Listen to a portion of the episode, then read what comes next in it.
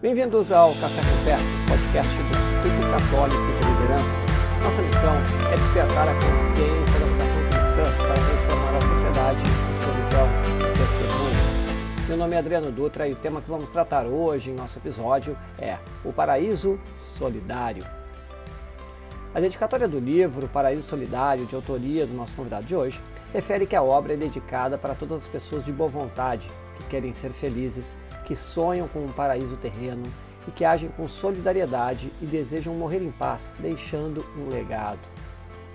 Cito ainda um dos trechos do livro que refere que o espírito de solidariedade é aquele que anima as pessoas a agirem para o bem de todos, a serem responsáveis por todos e para serem úteis a todos. Afinal, a solidariedade é um ato de amor.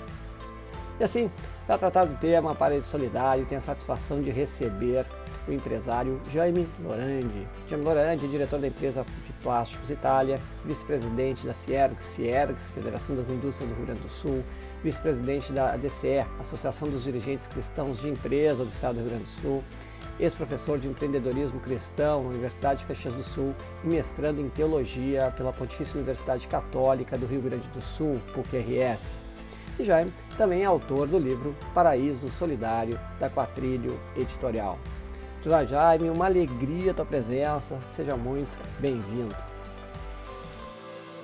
Ok, Adriano, eu fico muito feliz com este convite e, e para mim é uma responsabilidade bastante grande, porque eu também me sinto uh, responsável por aquilo que, que se faz né, para a construção de um mundo melhor, um mundo mais justo. E, e, também agradeço a todas as pessoas que estão nos assistindo, vão nos assistir, né? e esperamos, então, contribuir um pouco mais para que cada um de nós consiga construir o seu paraíso. Né? Para mim, é o paraíso de solidariedade, pela qual eu escrevi o livro, mas é um norte muito importante para as nossas vidas, é, pela qual eu fiquei, é, agradeci muito a Deus por ter a, a inspiração de ter escrito esta mensagem, é, para que a gente consiga, é, digamos, ser feliz nesta vida, construindo algo que faz parte dos nossos sonhos, mas dando um caminho. E esse caminho é um caminho de valores. É assim que a gente, digamos assim, que iniciou a, a inspiração para a escrita deste livro. Ah, muito legal. E uh, já uma, uma questão, uh, eu acho que é importante, assim, a gente tem uma, uma, uma, audiência aqui que tem muita gente de São Paulo, Brasília, Curitiba, Porto Alegre também. E aqui eu falo, tudo falando em região, né? Então, quando falo aqui do Sul, tem Caxias, tem Juí, tem Bagé, então, tudo em termos de regiões no Brasil. Também tem pessoas que nos assistem fora do país. Então, eu queria para iniciar um pouquinho assim que as pessoas te conhecessem um pouquinho mais, né? Uh, então, um pouquinho sobre as tuas atividades, né, uh, como, como empresário também, e junto às entidades das quais tu, tu faz parte ali. Se pudesse nos fazer um, um resuminho, assim, antes da gente entrar no nosso tema, eu ficaria agradecido. Muito bem. Bom, em termos de existência, né, eu nasci num pequeno distrito de Caxias do Sul chamado Criúva, e bem pequeno vim para Caxias do Sul com meu pai, porque ele precisava, ele queria ter uma esperança de vida melhor, né? Então saiu lá da, da colônia e veio para Caxias. E eu estudei sempre em escolas uh, estaduais. E depois eu também estudei no Exército eu, eu fiz NPOR aqui, fiquei cinco anos como oficial temporário, tenente R2, que a gente chama, uhum. né, que para mim foi uma escola maravilhosa, e nesse meio tempo eu me formei em administração de empresas. E a partir daí eu sempre tive um sonho de ter o meu próprio negócio, ou seja, de empreender algo uh, onde eu consiga realizar meus sonhos e sempre, sempre uh, fui motivado a fazer algo no lado da indústria. Então, quando eu tinha lá 24 anos, saí do exército, porque terminou o tempo, me formei em administração, eu me associei com um primo e nós uh, construímos aeronaves ultraleves aqui em Caxias do Sul, eu e ele. Era eu e ele três funcionários. Para quem não conhece o que é ultraleve, esses aviõezinhos, essas pandorguinhas que a gente chama, que ficam voando à beira da praia, né? mas não é uma asa delta, né? e nem esses paragliders, era um aviãozinho realmente.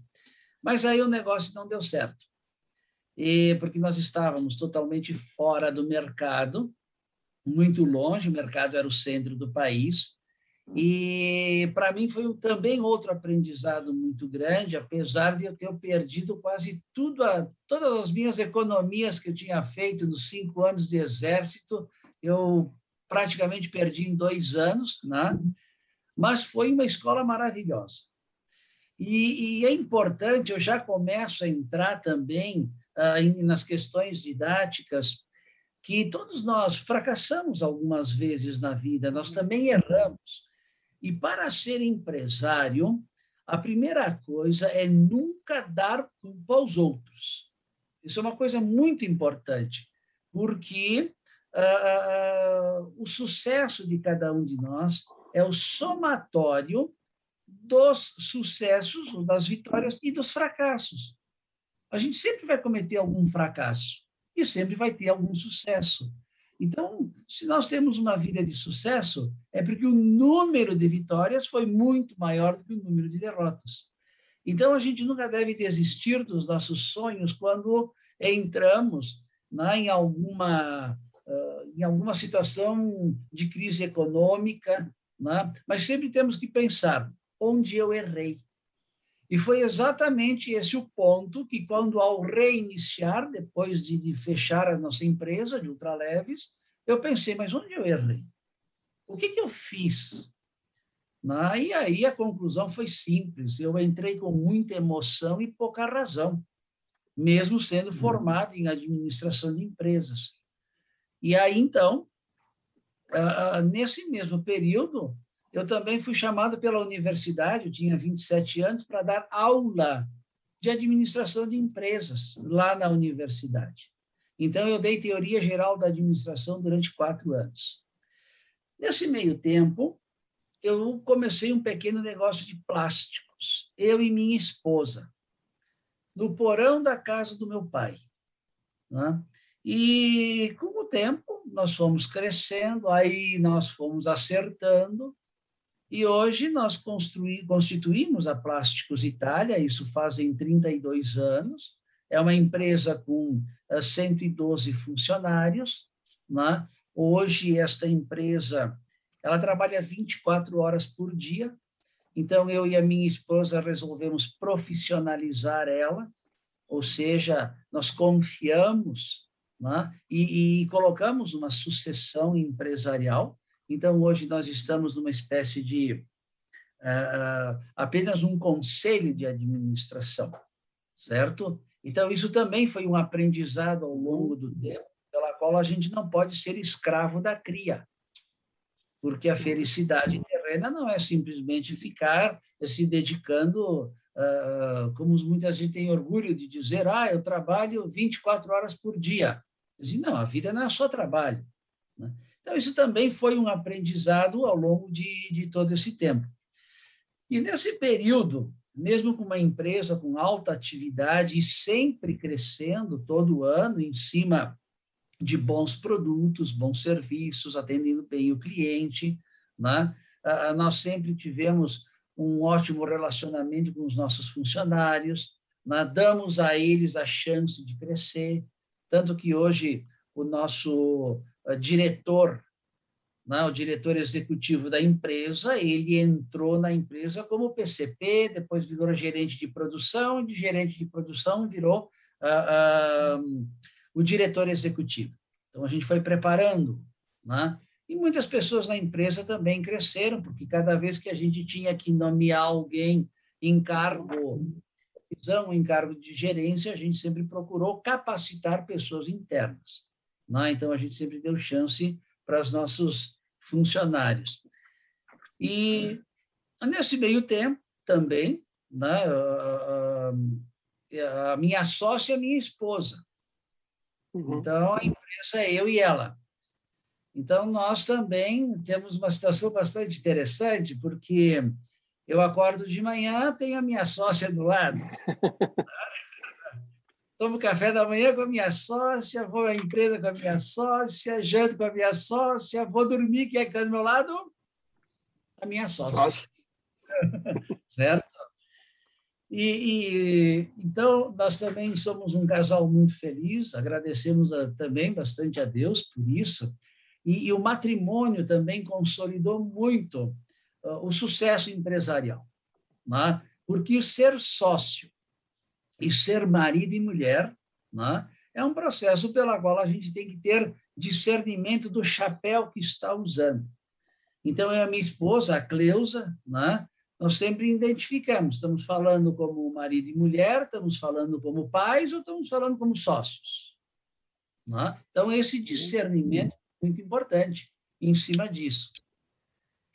Ah, quando nós iniciamos a empresa, nós também ah, ah, casamos e engravidamos né, de gêmeas em 1990. Então, iniciamos a empresa, iniciamos um casamento e iniciamos tendo duas filhas. E naquele tempo, lá, as condições econômicas também eram poucas, então um se ajudava o outro. Então é interessante porque nós fazíamos um revezamento. Ah, ah, eu cuidava das meninas no início até as duas da madrugada, ia dormir das duas, madrugada, das duas da madrugada às dez da manhã, era a Cleusa que cuidava das crianças. Então a gente ia também né, cuidando dessa, dessa parte familiar. E... O bom é que a tua sócia entendia, né? a, a, o sócio entendia por que estava cuidando das crianças. Uma vantagem. Até a administração delas a gente né, foi, foi administrando. E aí, quando elas tinham sete anos, veio o nosso terceiro filho, Eduardo, né?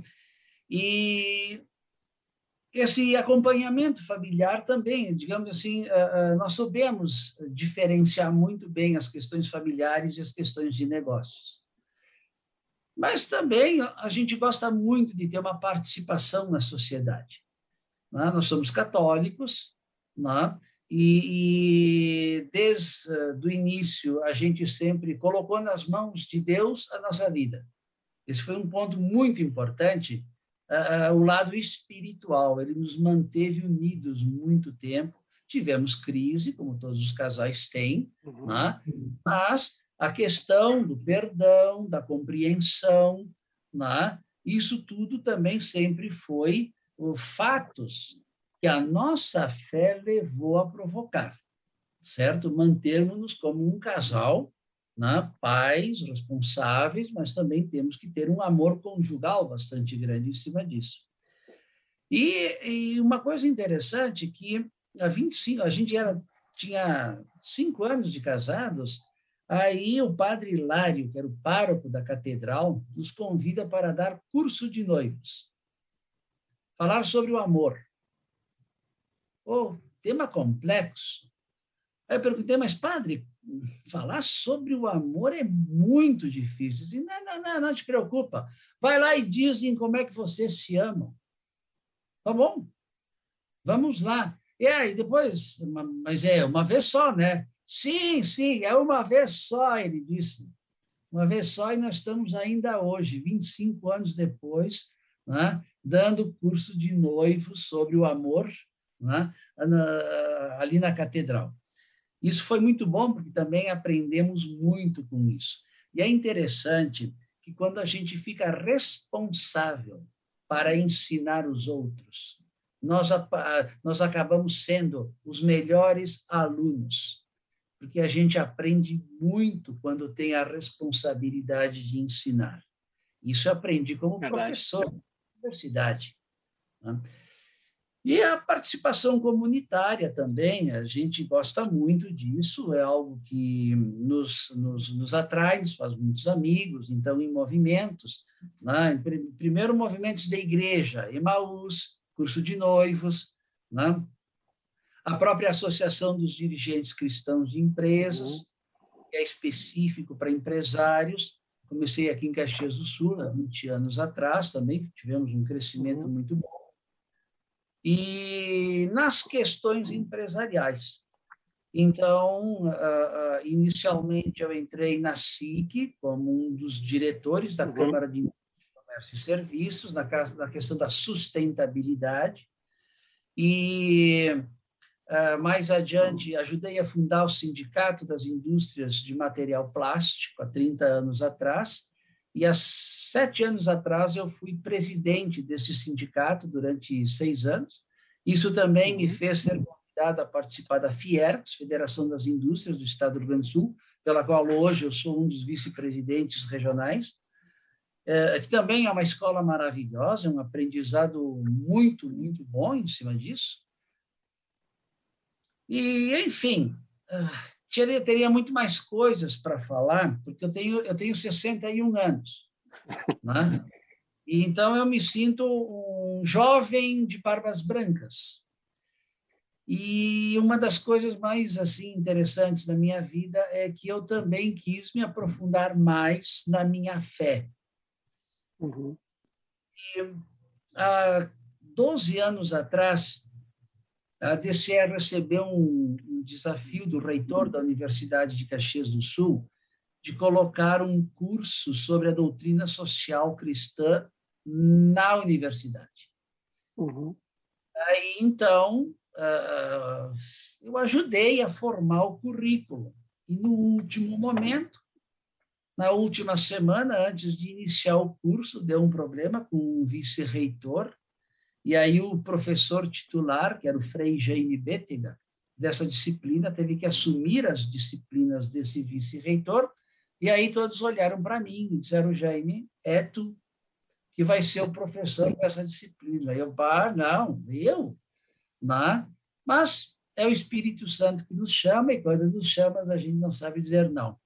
Então, eu fiquei quatro anos como professor titular da disciplina de empreendedorismo cristão, na Universidade de Caxias do Sul, pela qual se ensina valores do cristianismo na realização de sonhos que os alunos vão ter ao longo da sua vida. Então, na realidade, é um ensino de valores. E em 2000, isso foi, desculpe, isso foi uhum. em 2008. Isso também contribuiu muito para eu querer escrever um livro sobre valores. E aí, então, em 2014, eu escrevi o livro Paraíso Solidário, que é uma, digamos assim, é um, é um resumo de tudo aquilo que eu tinha aprendido até aquele tempo sobre os valores uhum. cristãos, sobre a prática de um empreendedorismo cristão, né? E, enfim, é como nós construirmos um paraíso que na doutrina cristã a gente chama de civilização do amor, que é um termo uhum. do Papa II. Né? Então, ao invés de eu colocar um paraíso do amor, eu resolvi colocar o paraíso solidário, porque o próprio Papa João Paulo II disse que a solidariedade é a versão moderna do amor ao próximo. Então, aí eu tive uhum. a ideia de colocar isso. E também aconteceu um fato bastante interessante em 2007, não vou entrar assim muito em detalhes, uhum. mas inspirado a estudar profundamente um personagem bíblico, Zaqueu. E essa inspiração né, também me ajudou muito a, a, escrever esse livro. Tanto que no início, não sei se o Adriano observou, bem no início tem a citação das palavras de Zaqueu, né, que diz a Jesus: Senhor, Metade dos meus bens eu dou aos pobres. E se defraudei alguém, restitui o quadro. Pois bem, a partir daí, então, comecei a construir a ideia de paraíso solidário com base em dois grandes valores que temos na economia uhum. cristã, que é a justiça e a solidariedade. Isaqueu era muito solidário, dava metade dos bens aos pobres e muito justo, porque se tivesse cobrado impostos a mais, ele restituía o quadro. Então, era uhum. justiça em mente. Então, em cima uh, desse processo, foi alimentando cada vez mais e inclusive debatendo até as ideias com vários bispos, amigos nossos da, da, da, da DCE, né, os bispos aqui de Caxias e outros amigos, e disseram, por que, que tu não fazes teologia? Teologia. Pois bem, uh, o processo teológico é justamente para uh, aprofundar um pouco mais este estudo sobre Zaqueu e torná-lo, uh, digamos, um conhecimento mais científico para evitar que seja só uma opinião pessoal minha. Então, e o ano passado, em, 2000 e, em 2020, né, eu entrei no mestrado de teologia na PUC. Isso foi assim um pouco um pouco desafiador, porque os meus colegas, eles são padres, né? alguns são pastores, porque eles também fazem o curso. Uhum. E é o empresário, não seja um estranho no ninho. Né? Mas muito bom, porque conheço alguns padres, eu já tenho uma relação bastante, muito, muito boa, gosto muito, tenho muitos amigos, e então isso uh, uh, me fez sentir-se em casa. Né? E a própria PUC, por, e por coincidência, essa inspiração que eu uhum. em 2000 foi exatamente na PUC, num é. congresso que nós tivemos da Igreja Católica, ah, isso foi, então, há 14 anos antes. Então, agora entrei em teologia, estou na fase da dissertação, já fiz todas as disciplinas, uhum. Né? E eu acho até, estão me incentivando muito, a fazer um doutorado. Muito bem. O processo de Zaqueu é bastante, bastante complexo, é muito lindo a história dele, e principalmente o exemplo que Zaqueu pode dar para a modernidade. É trazer o Zaqueu para os tempos atuais, né? em como combater a pobreza e salvar ricos. Ou seja, uh, dou metade dos meus bens aos pobres. Eis uma grande caridade, porque Jesus salvou Zaqueu. E outro processo também, estou entrando nessas ideias, outro processo também é que uh, Jesus salvou Zaqueu. Estamos entrando uhum. um pouco na teologia. Sim, vai, vai, voltamos, vai tranquilo. Tá? Eu começo a viajar muito, o Adriano me puxa aqui. Um fator muito importante também é que Jesus salvou Zaqueu porque ele disse: hoje a salvação veio à sua casa. Logo, é santo. As igrejas que têm a fé da comunhão dos santos, que é o caso da Igreja Católica, as igrejas ortodoxas, a Igreja Anglicana, Zaqueu está na comunhão dos santos. Mas a gente não venera São Zaqueu. E, mas venerar para quê? Para ter a intercessão de uma pessoa certa que foi salvo diretamente por Jesus. Então, ele é intercessor. E ele é modelo para as pessoas ricas, porque ele era rico. E ele era uma autoridade pública, cobrador de impostos. Então, ele pode ser tranquilamente uma espécie de patrono, né? o padroeiro dos ricos convertidos e dos uh, funcionários públicos, autoridades públicas que agem com muita ética no seu trabalho. Essa é a ideia que eu tenho. Então, essa é a minha vida. Né? Hoje eu estou nessa situação. Maravilha. E já me fiz um, fui fazendo umas anotações aqui, né, para te deixar né, solto e assim que é o programa mesmo. Mas assim, começa lá atrás, então assim, faz horas que eu estou num discernimento, assim, às vezes me dá vontade de fazer o mestrado na PUC ali, né? Então, Uh, inclusive, a gente entrevistou aqui uma das entrevistadas nossas, já aproveito já dando os ganchos para quem quiser assistir alguns episódios anteriores, a gente entrevistou a Vitória De Carli, né, que acho que faz agora pouquíssimo tempo que nós entrevistamos ela, quando ela estava encerrando o doutorado. Né, então, foi uma das nossas entrevistadas aqui. Uh, anotei também, quando falasse do casal ali, a gente tem um episódio que é sobre o casal empreendedor, o Frei Rogério Soares, bem legal, e com o Padre Rodrigo Hurtado também, sobre Deus dos negócios. Então, assim, tem, nós temos, uh, para quem está gostando aqui desse, dessa nossa live, até fica o convite, né, para você que está assistindo no YouTube também, ele curtir nosso canal, etc., e acompanhar depois o podcast. A gente tem vários assuntos semelhantes. E aí volto mais atrás lá, né, uh, fiz CPOR também, né, então não, não, cheguei a não cheguei a seguir depois a, a fazer o estágio, né, fiz CPOR na arma de, de infantaria, então foi, foi legal conversando assim, fui vendo vários elos de ligação, fizeram, uh, fizeram boas, boas lembranças. Uh, também atuei em curso de noites, coordenei, então foi, foi bem legal. Assim, fiz, fiz uma viagem junto contigo. Mas voltando agora ao, voltando ao que interessa, que caiu meu fone aqui. Mas voltando ao que interessa, uh, Jaime, assim, tu tem uma atuação forte no meio empresarial, como empresário, né? A gente já viu perante a sociedade também, uh, em entidades ali como a DCE, inclusive o, o Klaus aqui, que é da DCE de Porto Alegre, mandou um, um abraço aqui, elogios pela tua presença. Né? Também na FIET, Federação das, das Indústrias aqui do Estado. Nesse meio empresarial, né, como é que fica essa questão de falar uh, de paraíso solidário? De repente, no, no teu livro ali tem uma parte que fala bastante sobre a questão de distribuição solidária de riqueza. Eu sei que já nos desse alguns sinais ali, falando de, Zaqueu. Como, como, como é na tua vida né, isso, uh, essa questão de conseguir conciliar uh, a parte de empresário com esse a vivência aqui do Paraíso Solidário aqui na Terra em relação às ações que tu tem como empresário, né, em relação aos teus empregados, em relação à sociedade, né? E essa seria a minha pergunta, porque sempre fica, eu gosto de lembrar aqui, né, que às vezes tem aquele, uh, aquele preconceito em relação ao empresário, né?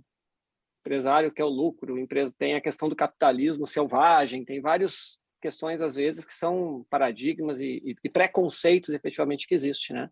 Então, como é que é para o empresário conseguir vivenciar né, essa distribuição solidária, vivenciar esse momento de sensatez, vivenciar essa questão e colocar em prática né, o, o paraíso solidário. Bom, é, vamos falar então, primeiramente, da classe empresarial, porque no livro eu falo da, da, da, questão empresarial, dos trabalhadores, dos servidores públicos, dos políticos, todos nós temos uma responsabilidade em cima disso.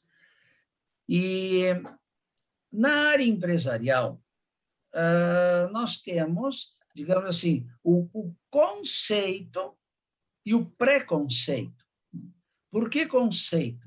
Então, muitas pessoas acreditam que ah, o empresário é aquele que tem por fim somente o lucro. Né? Uh, isso aí é um conceito, porque tem muitas pessoas né, que praticam isso no seu cotidiano. Conheço muitos empresários, inclusive estudos econômicos, que falam bem claro: o objetivo da empresa é maximizar o lucro do seu acionista. Isso é capitalismo selvagem. Isso é realmente aquele conceito que foi muito usado, principalmente nas escolas americanas, na economia americana, né? onde o próprio trabalhador, quando entrava lá, ele sabia que o papel dele era maximizar o lucro do seu patrão e quanto mais o patrão ganha, mais adiante ele também pode ganhar. Então, o objetivo da empresa era fundado em cima deste, desta visão. Mas, por um outro lado, nós também temos a visão humanista, ou seja, empresários humanistas, que não fazem da sua vida um ganho de dinheiro, e sim a realização de um sonho para o bem da sociedade. É um sonho de produzir algo muito bom, um sonho de fazer um serviço de qualidade, deixar algo na sua existência naquilo que faz. Tem muitos empresários que também são assim. Então, eles não visam especificamente o lucro, mas precisam. Uhum. Porque o lucro é o primeiro indicador da, da, da, da, da, da atividade econômica. Então, quando um empresário faz do lucro o objetivo final da sua empresa, ele é um capitalista selvagem. Mas quando o empresário faz do lucro um meio para promover um ideal humano, então ele está sendo um capitalista mas um capitalista humanista, um capitalista sustentável, quando ele também se preocupa com o meio ambiente, e, inclusive, poderá ser um capitalista inclusivo, porque quer incluir pessoas extremamente pobres e pobres num sistema de boa qualidade de vida. Então, isso a gente chama de capitalismo inclusivo, que eu posso, de repente, dar algumas colocações mais uh, adiante. Então, como é que eu me considero? Eu me considero uma pessoa que tem um ideal, um sonho, mas um sonho humano, e não um sonho material. O meu objetivo não é ganhar dinheiro. O meu objetivo é deixar uma empresa, fazer uma empresa onde os trabalhadores estão sendo tratados com dignidade, com justiça. Então, eu digo, eu dou o melhor que eu posso para os meus trabalhadores, dentro dos limites né, que o próprio sistema econômico impõe, porque eu também tenho que ter uma empresa sustentável. Uhum. Então, a minha relação com os meus funcionários é uma relação de igual dignidade. Eles são iguais a mim. Cada um tem as suas capacidades diferentes, mas são iguais a mim, e eu não sou mais que eles, nem eles menos que eu. Então, uh, cuido deles. Uh, quando eu vou na empresa, costumo cumprimentar todos, é três turnos, então, às vezes, eu vou num turno, num outro, e à noite também. Falo das famílias, né? falo dos seus problemas, enfim, humanizando para eles sentirem-se valorizados pela pessoa que lhes gera o emprego. Então, esse é um dos princípios mais simples que a gente tem né, de tratar com, com o funcionário. Então, nesse caso, não seria um conceito de capitalismo selvagem, porque mas a gente tem que ter o lucro. Porque sem o lucro, né, nós não podemos melhorar a qualidade de trabalhadores, não podemos investir, não podemos melhorar ainda mais os serviços aos clientes, não damos sustentabilidade da empresa. Né? Então, essa é a visão né, que eu tenho e que eu faço em relação ao tipo de capitalismo que eu pratico. Uhum. E já em relação até os funcionários, uh, eu, duas coisas importantes que me chamaram a atenção. Um é o papel do exemplo, como líder, né, que transmite é, essa questão humanista, mas o outro é a questão, como é que tu lida ali dentro com, com a questão da meritocracia, né, que eu acho que é um, um valor importante hoje na, quando a gente para pensar em desenvolvimento da sociedade como um todo, até. É, a meritocracia né, é o governo dos meritosos, ou seja, aqueles que mais produzem têm o direito de receber mais. A gente usa muito a parábola dos talentos uhum. para justificar a meritocracia, né? ou seja, uh, quem mais consegue multiplicar os talentos, mais cai nas graças do Senhor. Né? Então, a meritocracia ela é um processo uh, muito importante para que a pessoa seja motivada a dar o melhor que pode.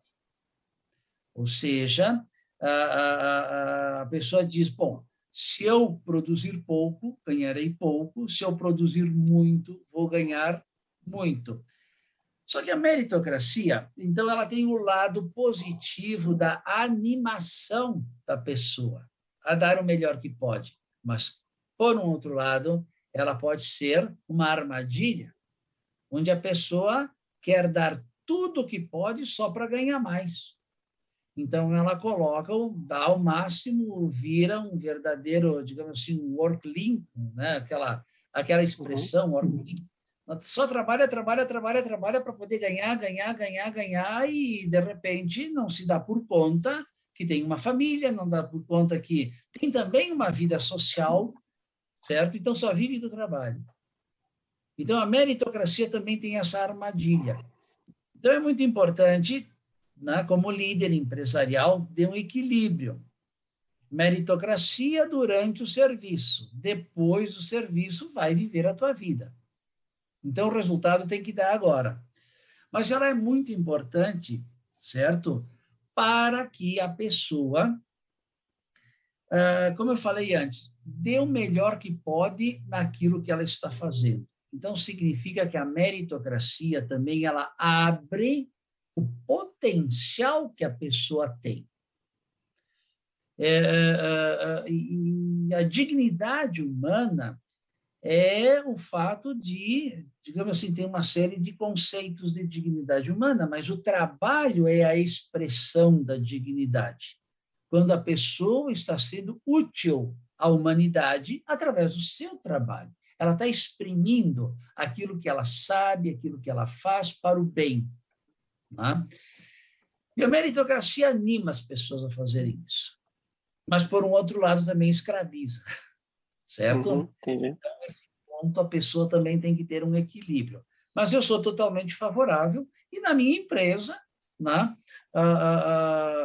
nós usamos um sistema meritocrático, onde muitas vezes, na hora de promover Uh, né, já falei anteriormente, na hora de promover pessoas, a gente sempre procura ver internamente aqueles que poderiam ser mais capazes de ter progressos, de crescer, né? e, e então a gente aposta primeiramente nas pessoas internas para elas também serem motivadas e verem, né? Seus companheiros, olha, aquele ali começou como operador de máquina e agora já está como supervisor de setor. Né? E isso também a gente faz. E também erra. É? Como empresário, também reconheço que muitas vezes a gente tem um excelente operador de máquina, né? uma pessoa que faz muito bem, e aí a gente aposta nela para ser um supervisor. Né? E aí, de repente, descobrimos que ele não tem capacidade de liderança, ele tem uhum. capacidade uhum. técnica. Então, ao longo da minha vida, eu também cometi alguns erros em, em, digamos assim, dar chance para um excelente operador para ser supervisor e ele acabou né, uh, mostrando-se incapaz de liderar seus colegas e aí não dá mais, desculpe, não dá mais para voltar. Tá? Não dá mais para voltar. Então, nesse caso, né, ou seja, ele, ele começou a ganhar um salário de supervisor e a nossa legislação né? Não ela permite não retorno. o retorno do salário. Então, moral da história, tentamos ter um ótimo supervisor e acabamos perdendo um ótimo operador. Isso acontece também, às vezes, com alguns empreendedores, algumas pessoas que até têm um espírito empreendedor, mas eles são bons funcionários, às vezes vão montar uma empresa e às vezes também não, não se preparam para ser empresários, né? Então, muitas empresas fecham por isso também, né? É, é muito importante isso. Bom, como, como profe... agora eu vou falar como empresário e professor de empreendedorismo. Né? Gente, empresário não é profissão, é vocação, é diferente. Uhum. A profissão você aprende as questões técnicas, mas o, a vocação ela envolve muitas outras coisas. E o empreendedorismo, ele envolve uma série de conhecimentos pessoais que parte é da própria natureza da pessoa e parte se adquire aprendendo na vida. Então, o primeiro passo para a pessoa uh, iniciar a ideia de empreender é querer ter o sonho de ser dono do seu negócio isso significa ser livre. Ou seja, eu vou fazer aquilo que eu gosto de fazer, né? então eu não vou querer trabalhar para outras pessoas, mas vou fazer aquilo que eu gosto. Segundo ponto, o que é que eu vou fazer que o mercado aceite? Que eu consiga ser igual ou melhor que a concorrência? Que eu consiga liderar pessoas para fazerem bem este produto, que eu, o serviço que eu estou entrando no negócio agora. Outra, capacidade financeira ou capacidade de administração financeira. Muitas pessoas, as pessoas ah, misturam, uh, uh, por exemplo, lucro com prolabore. Ah, e colocam lá nos cálculos, não, eu vou ganhar o lucro e aí já erra. E, na realidade, o prolabore é despesa que tem que ser computada. Então, existem muitos errinhos uh, no início de um processo empreendedor, quando uma pessoa está trabalhando e vai iniciar o processo e, de repente, começa a não ter os talentos, as capacidades que o empreendedorismo exige. E, e, e o principal deles, o sucesso empreendedor, é ter capacidade competitiva.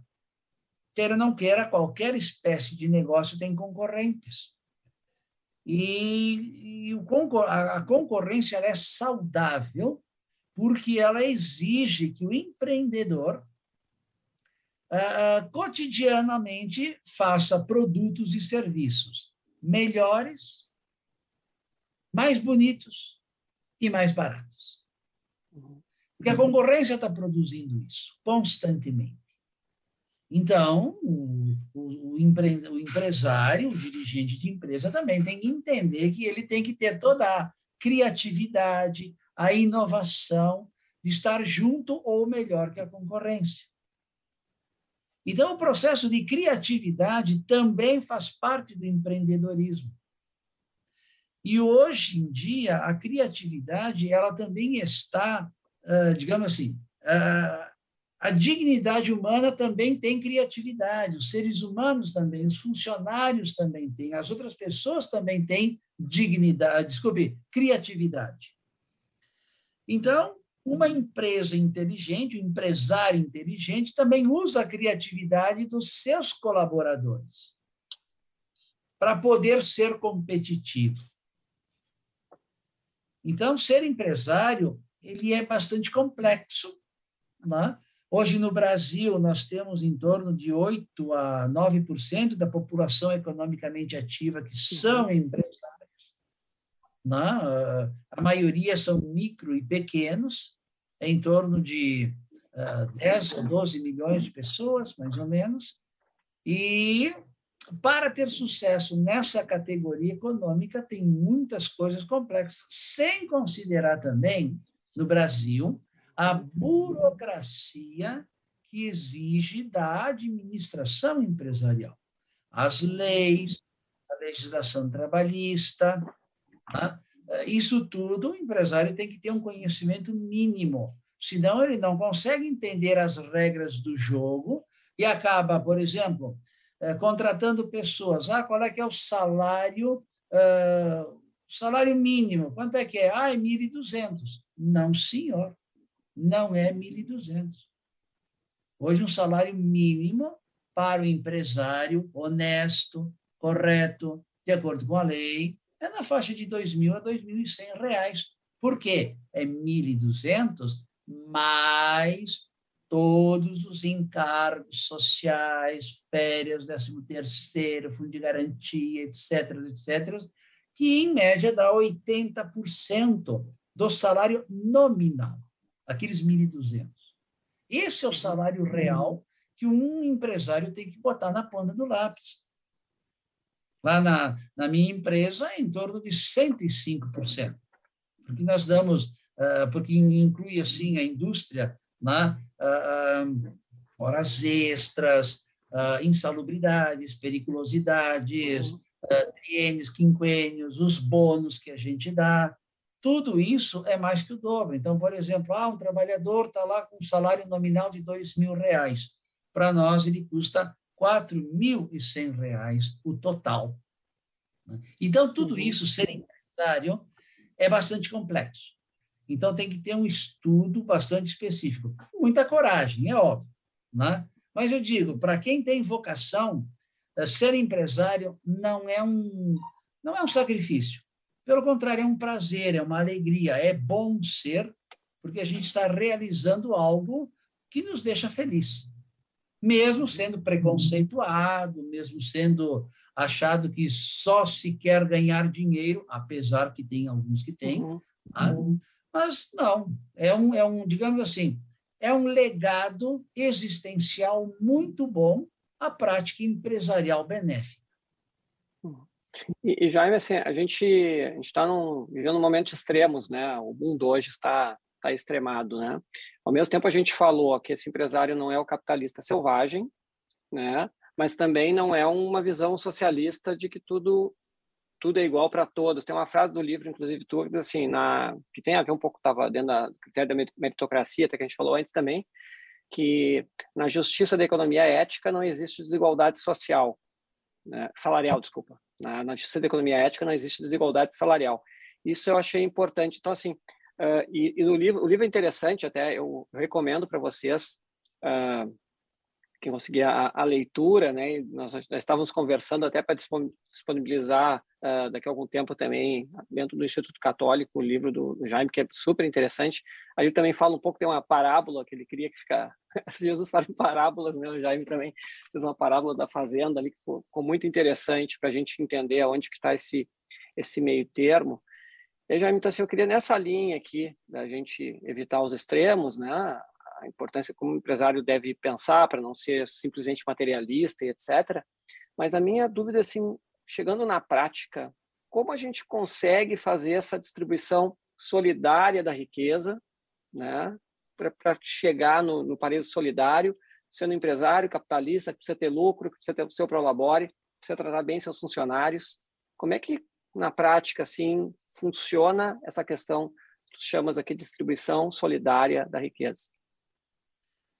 A distribuição solidária da riqueza, primeiro, é a base da meritocracia, certo? Ou seja, a justiça econômica que nós entendemos, inclusive o cristianismo entende, que a justiça econômica não é a igualdade econômica, todo mundo ganhando igual.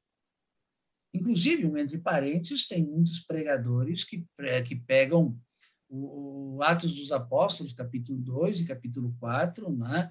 Onde os cristãos vendiam tudo e colocavam dinheiro aos pés dos apóstolos e eles distribuíam conforme cada um precisava. E não igual a todos. Por que, que então a igualdade econômica não é justa? Porque nós temos necessidades diferentes. Nós precisamos de coisas diferentes. Exemplo, um, um trabalhador solteiro tem uma determinada necessidade. Um trabalhador casado, pai de quatro filhos, uma trabalhadora, ele tem outras necessidades. Então, o salário justo, que a gente chama, né, não é aquele salário que vai satisfazer tudo o que a pessoa quer. Porque a justiça salarial, esse é outro ponto muito interessante, eu uso como exemplo. Vamos imaginar duas professoras de matemática, certo? Que ganham 4 mil reais por mês, dão as mesmas aulas numa mesma escola. Uma é solteira, vive com os pais, e aqueles 4 mil são suficientes para ela viver bem. Porque as suas despesas são menores. Já a outra é casada, seu marido é doente, tem cinco filhos, é, vem de famílias pobres, aqueles quatro mil não é real, não é, não é, não é o suficiente para ela. Então a pergunta: essa escola está sendo justa em remunerar quatro mil para ela? Muitos vão pensar dizer não, ela está sendo injusta. E eu direi sim, ela está sendo justa, porque ela está pagando um salário conforme a que as duas professoras têm. Então, eu falei desde o início, e vou repetir, que no mundo econômico, tanto cristão como ético, tá? existem dois valores: a justiça e a solidariedade. Então, aquela segunda professora, ela está recebendo um salário justo, mas não basta. Então, ela precisa da solidariedade. Ela precisa da ajuda de outras pessoas solidárias para ela poder sustentar a sua família. Então, inclusive a solidariedade, em termos cristãos, podemos chamar de caridade, que é a maior das virtudes. Outra questão muito importante também é que quando a gente fala, tá bom, Jaime, mas qual é que é o salário justo? Obviamente que o salário justo é aquele que faz com que o trabalhador tenha uma qualidade de vida uma boa qualidade de vida mínima. No Brasil, segundo o DIESE, é o Departamento Intersindical ah, de Estudos Econômicos e Sociais, que trabalha com, com as centrais de, de trabalhadores, a CUT, eles têm um grupo de economistas, de sociólogos, e eles calculam que no Brasil, para se ter uma boa qualidade de vida mínima, o salário mínimo nominal teria que ser R$ 5.400 por mês. Eu concordo. Realmente, com R$ 5.400 por mês, dá para se ter uma boa qualidade uh, mínima. Obviamente que vão me perguntar, tá, Jaime, mas tu paga mínimo isso para os teus trabalhadores? Não, eu digo não. Mas por quê? Porque nós somos um país pobre. A nossa produtividade é muito baixa. Nós produzimos 7 trilhões e 300 bilhões de reais por ano. Divididos por 120 milhões da população economicamente ativa e divididos por 12, e tirando os encargos sociais, nós produzimos, em média, R$ 2.500 por mês mais os encargos sociais. Então, significa o seguinte, se nós fôssemos um país comunista, que todo mundo ganhasse igual e produzíssemos o PIB que produziríamos, todos nós ganharíamos um salário nominal de R$ 2.500 por mês. Significa, segundo o Diese, que nós estaríamos ganhando menos da metade daquilo que é para ter uma boa qualidade de vida. Então, essa é a questão. Nós não temos grande produtividade. A nossa produtividade, por exemplo, é cinco vezes menor que a produtividade do europeu. Por isso que o europeu tem uma boa qualidade de vida, tem boa riqueza, tem saúde, tem educação, uma série de coisas por causa disso. Então, obviamente que no Brasil, para ter uma empresa competitiva, temos que ter os salários de mercado brasileiro. E eles são nivelados pela meritocracia e são nivelados também pela capacidade produtiva nossa. Essa é a realidade que nós temos hoje no Brasil e na América Latina também em outros países. A gente tem que bater, digamos assim, ter a humildade de reconhecer que nós vivemos numa sociedade de baixa produção. E se é baixa produção, nós vamos ter um número muito grande de pobres.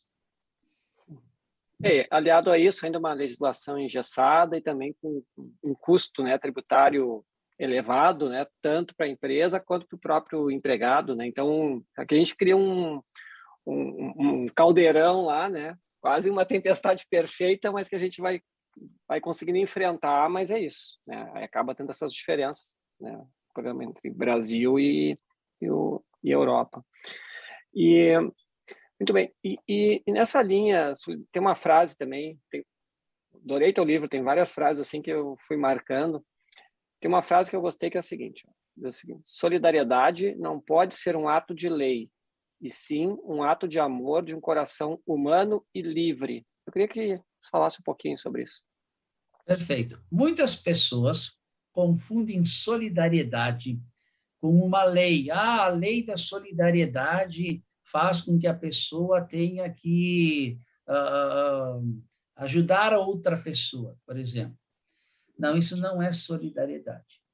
A solidariedade, ela tem vários compostos. Primeiro, é um ato de amor, ou seja, a solidariedade. Eh, eu vou, eu vou, eu vou dar essa, essa expressão, que é uma expressão do Papa Bento XVI. Né? A caridade ou a solidariedade é dar ao outro aquilo que é meu e ele precisa. E eu faço isso por liberdade e não por imposição. Então, a caridade ou a solidariedade é um ato livre de um coração que ama. Já a justiça é dar ao outro aquilo que é dele. Então, vamos voltar à expressão da solidariedade. Nenhum, nenhuma pessoa pode dizer que é solidária porque está cumprindo a lei. Nenhuma pessoa pode dizer que é solidária por pagar impostos. Pagar imposto é de acordo com a lei. E aí eu uso também a expressão que foi colocada por Jesus: dai a César o que é de César. Isso é justo. E a Deus o que é de Deus: o amor, a solidariedade. Então, são essas duas coisas que nós, no nosso dia a dia, temos que fazer: sermos justos e sermos solidários. Então, por isso que a justiça, sim, é um ato de lei. Dai a César o que é de César. Né? Agora, a solidariedade, não. A solidariedade tem que ser um ato pessoal, meu, que amo uma outra pessoa, que ajudo ela com as minhas coisas e faço isso com liberdade. Muito bem. Olha, eu vou dizer para você assim, não é acaso. O Jaime não falou, mas ele foi patrono da Feira do Livro, inclusive com a partir do livro, né? Então, não foi por acaso, não é só pela tua inserção na sociedade chamado para patrono, é porque o conteúdo realmente conseguiu uh, passar para quem leitor ali foi muito rico, né? Parabéns aí. E já me diz uma coisa, outra, uh, o que que o, o que que a gente precisaria hoje para a gente conseguir formar líderes melhores, para a gente conseguir formar empresários que daqui a pouco tenham a vocação, mas precisam de formação. Eu estou dizendo assim para que essa linha que está nos colocando, nos colocando aqui tenha mais, eh, seja mais expansão, né? Que, a gente, que essa fosse uma, o ideal, né? É que essa fosse uma escola para a formação de administradores, né? Onde é que a gente está nesse, nesse, onde estamos hoje, né? Numa linha muito longe processo. desse desse processo. Onde é que estamos nisso hoje? Bom, nós estamos deverasmente muito falhos na, na constituição de cidadãos com valores. Eu não vou dar explicação apenas para empresários, eu vou dar uma explicação da nossa sociedade em geral.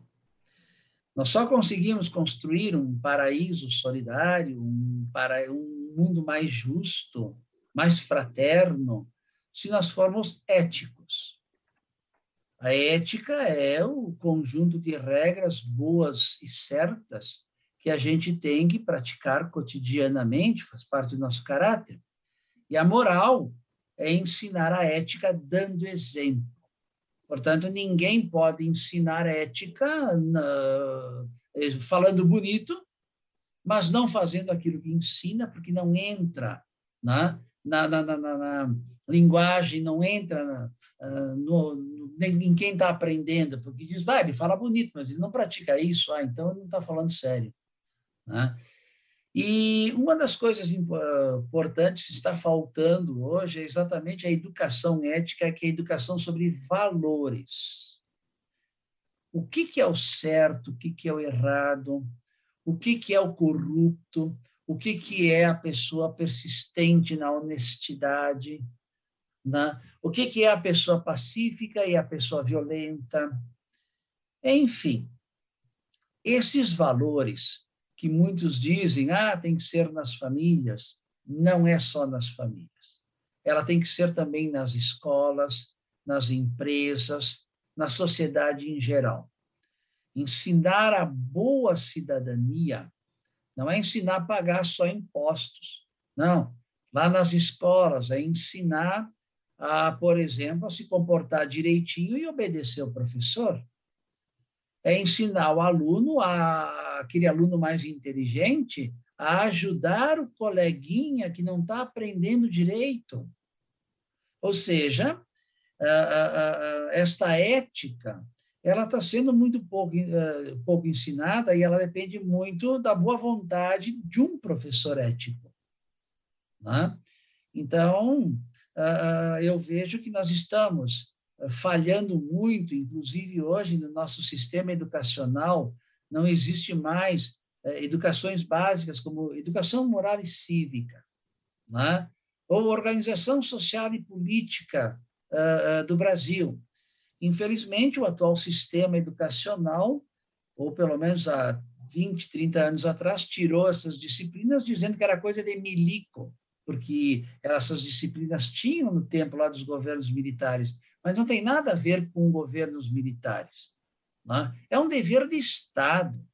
Tanto que, lá na nossa Constituição, a responsabilidade da educação, e não é só ensino, a educação é das famílias, do Estado e da sociedade em geral. Só que o Estado está falhando totalmente na educação completa, que a gente chama de educação integral. Não é só aprender matemática, química, física, né? é também ensinar a formar um bom cidadão para que ele potencialize os seus sonhos conforme valores éticos de uma sociedade. E a gente sabe muito bem que os valores cristãos, eles são um conjunto, para mim é o melhor conjunto ético que nós possuímos, é todos os valores ensinados por Jesus Cristo, onde a mais brilhante regra ética é amai ao próximo como a ti mesmo. Aí resume tudo, tudo, nossos comportamentos, e isso falta. Aí sim nós vamos formar bons líderes empresariais, bons líderes políticos, bons líderes sociais, religiosos, mas também teremos bons liderados. Não adianta só formar o líder, tem que formar o liderado claro. também. Então, para mim, a educação sobre a ética é uma das maiores carências que nós temos hoje na sociedade brasileira para construir um paraíso de solidariedade. Maravilha, é verdade. É, a educação é, é a base, né? Mas não basta só dizer que educação é a base, né? Porque realmente o modelo que a gente tem aí tem uma série de, de lacunas e até princípios, né, que foram mudados, que, que não adianta só colocar investimento. Na verdade, eu, a gente tem que trabalhar a estrutura da educação também, né? Hoje, por exemplo, se trabalha muito na educação, quando se pensa em educação, se pensa em cotas, etc. A gente está pensando, se pensa em tudo em relação à faculdade, né? Mas não se trabalha lá a educação básica desde o início, né? Então, na verdade, é um, é um redescobrir e rediscutir o modelo, né? Que a gente precisaria, né? Perfeito. Né? Até a Vera falou aqui, perfeito. Formar um bom cidadão. Né? A Vera falou aqui no, no YouTube.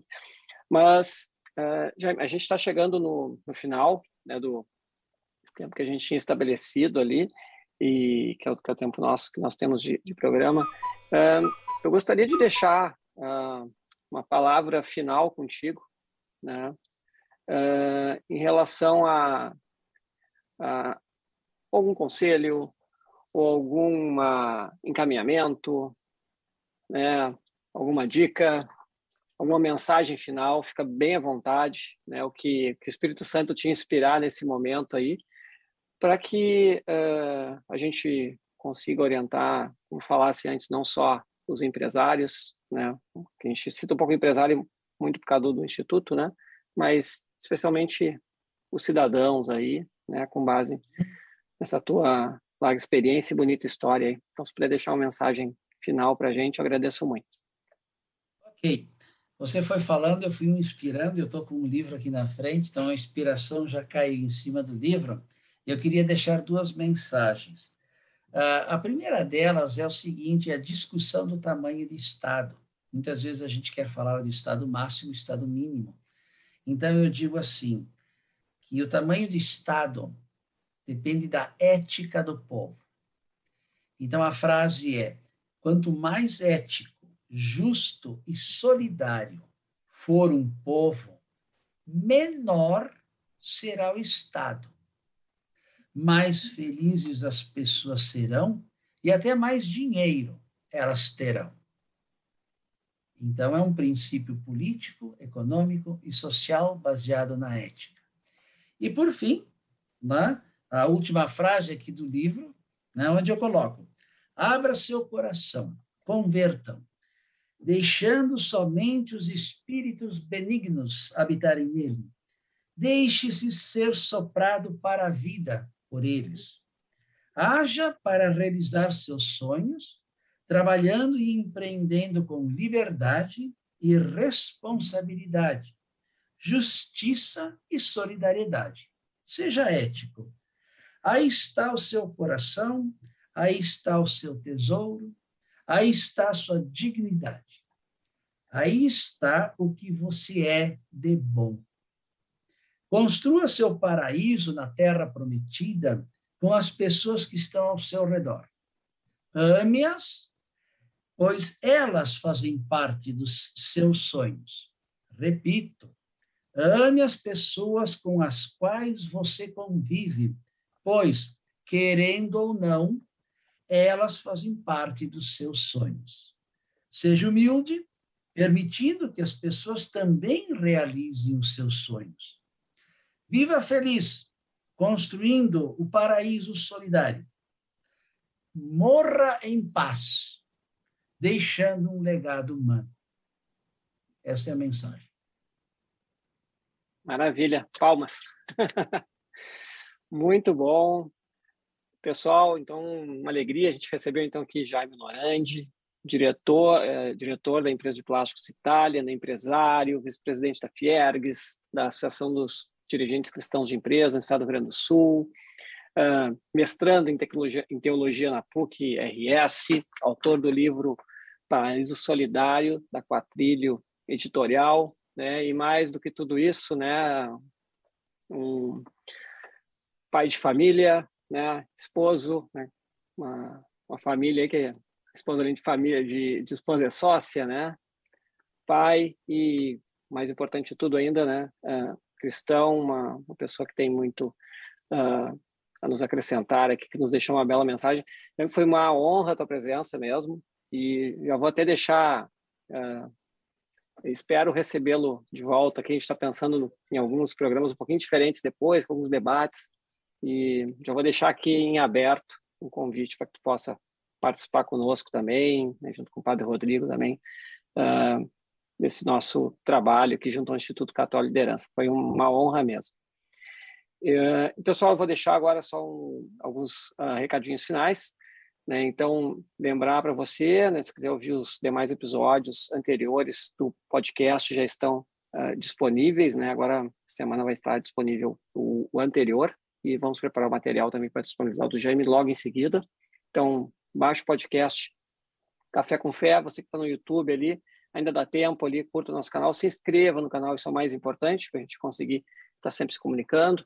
E fica o convite para vocês para baixar o aplicativo de meditação católica Seed Time, né? E quem não tem uh, ainda o aplicativo, recomendo. E para quem já tem, eu sugiro ali e faço convite para que a gente, vocês façam a experiência do Premium, também para ajudar nessa obra de evangelização, né? E também nos investimentos, na, nos custos e etc. que a gente tem que pagar. Então fica o convite ali para assinar o Premium. Uh, na próxima semana, excepcionalmente, nós não teremos Café com Fé. Né? Eu estarei viajando, o Padre Rodrigo estará viajando, então a gente vai dar um, um pause só na próxima semana, mas depois já estaremos de volta, normalmente na nossa programação semanal. Pois bem, Jaime, muito obrigado de novo. Foi uma honra, né? obrigado pelo teu sim aqui para participar conosco. Né? Abraço para tua esposa, teus filhos, né? E para todas as pessoas, em especial para o pessoal de Caxias do Sul, como já falei, gosto muito, né, e tenho grande apreço e aproximação. Pessoal, boa noite. Né? Muito obrigado a todos que participaram aqui e interagiram conosco. E fiquem com Deus e até a próxima. Obrigado por escutar este episódio do Café com Fé o podcast do Instituto Católico de Liderança, que quer levar de um jeito simples e dinâmico a visão católica a respeito dos desafios do mundo. O mais importante para a nossa equipe é tratar de temas de seu interesse. Nossa intenção é contribuir com opiniões e pontos de vista que possam enriquecer e iluminar seus caminhos. Assim, sua contribuição é essencial. O seu feedback ou sugestão de algum tema específico será sempre muito bem-vindo. Não deixe de escrever o nosso e-mail contato arroba líderescatólicos.org. Sua opinião é muito importante. E se gostou desse capítulo, compartilhe com seus amigos. Abraço e até o próximo encontro.